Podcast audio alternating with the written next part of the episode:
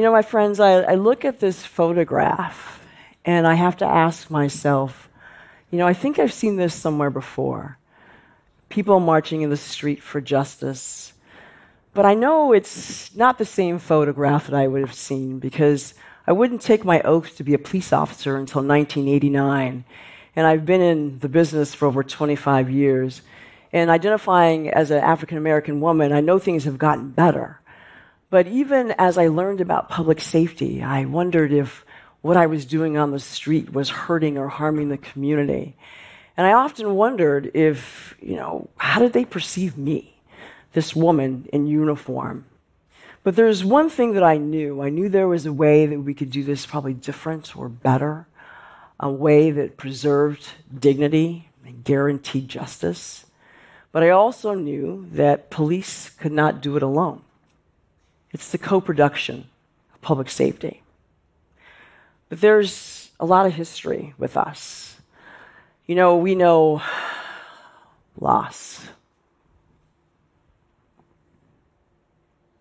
The relationship between the African American community and the police is a painful one, often filled with mistrust.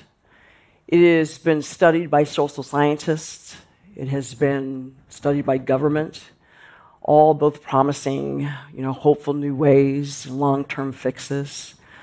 But all we want is to be safe, and our safety is intertwined.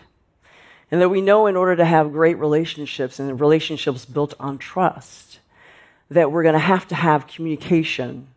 And in this advent, in this text of the world that we've got going on, trying to do this with social media, it's a very difficult thing to do. We also have to examine our current policing practices and we have to set those things aside that no longer serve us. So in New York, that meant stop, question, and frisk. That meant really holding up the numbers as opposed to relationships. And it really didn't allow the officers the opportunity to get to know the community in which they serve. But you see, there is a better way. And we know it's called co production. So in the 1970s, Elinor Ostrom came up with this theory really called co production, and this is how it works. You bring people into the space that come with separate expertise, and you also come with new ideas and lived experience, and you produce a new knowledge. And when you produce that new knowledge and you apply this theory to public safety, you produce a new type of public safety. And so in New York, it feels like this.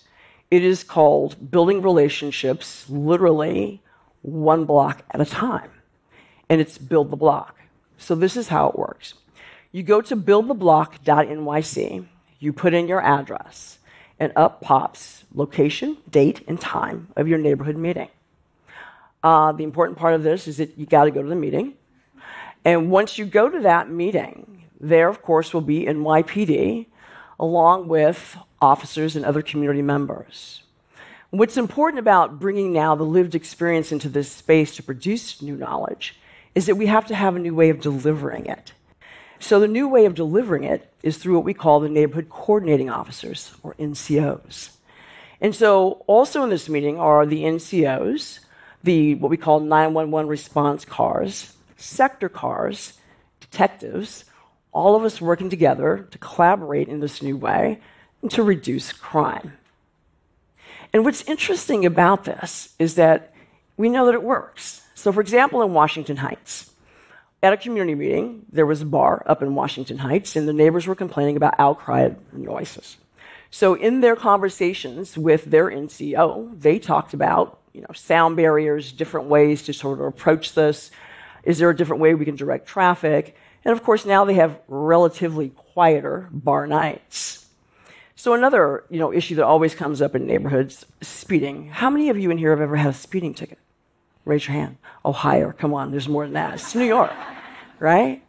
So there's other issues that are brought to the NCOs. So speeding, what the NCOs do is they collaborate with the Department of Transportation. They look at issues such as speed bumps and signage and all types of things. And when we come together to create this different type of policing, it also feels different. The co production of public safety also means that officers need to understand the history and the power of their uniforms. They're going to have to set aside old historical narratives that does not serve them well. And that means they have to learn about implicit bias. Implicit biases are shortcuts the brain makes without us really knowing it. They're stereotypes that often influence our decision making. And so you can imagine for police officers who have to make split second decisions can be a very detrimental decision making point. That's why the NYPD, along with other departments throughout the United States, are training all of their officers in implicit bias. They have to understand that learning about their implicit biases, having good training tactics and de escalation, and understanding how it impacts your decision making makes us all safer. We also know how officers are treated inside the organization impact how they're going to behave with the community at large. This is critical, especially if you want to have a new way forward. And we know that we have to care for those folks that are on the front line, and they have to recognize their own trauma. And in order to do that, us as leaders have to lift them up and let them know that the narratives of being strong men and women, you can set those aside and it's okay to say you need help.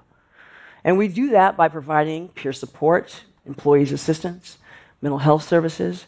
We make sure all of those things are in place because without it, it's a critical component to the co production of public safety. Equally as important is that we also have social issues that are often laid at the feet of law enforcement. So, for example, mental health and education historically we've been pulled into those spaces where we have not necessarily provided public safety, but have enforced long historical legislative racial desegregation. We have to own our part in history, but we also have to have those folks at the table when we're talking about how do we move forward with co production. But understanding this, we also have to understand that we need to have voices come to us in a different way. We also have to recognize that the community may not be willing or ready to come to the table to have the conversation. And that's okay. We have to be able to accept that. By acknowledging it, it also means that we care for the community's health and for their resiliency as well. That's another key component. We also have to acknowledge that there are those folks that are in our community that are here they do want to do us harm. We also have to recognize that we have community members who did not get the benefits of the long ago dream. We also have to acknowledge that we have put faith in a system that sometimes is broken, hoping that it would give us solutions for better. But we cannot walk away because there is a better way. And we know this because the NYPD's neighborhood policing philosophy is grounded in the co production of public safety. And in order for us to move forward together with our family, our friends, and for our health, we have to make sure that we focus this way.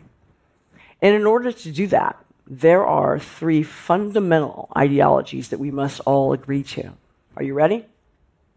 Oh, I'm sorry, one more time. Are you ready? Yeah, that's better. All right. The first one there's no more wallowing in the why.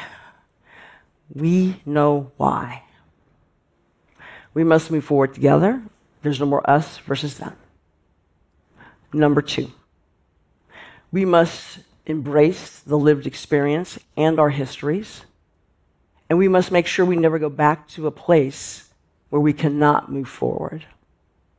And number three, we must also make sure that truth and telling facts is painful.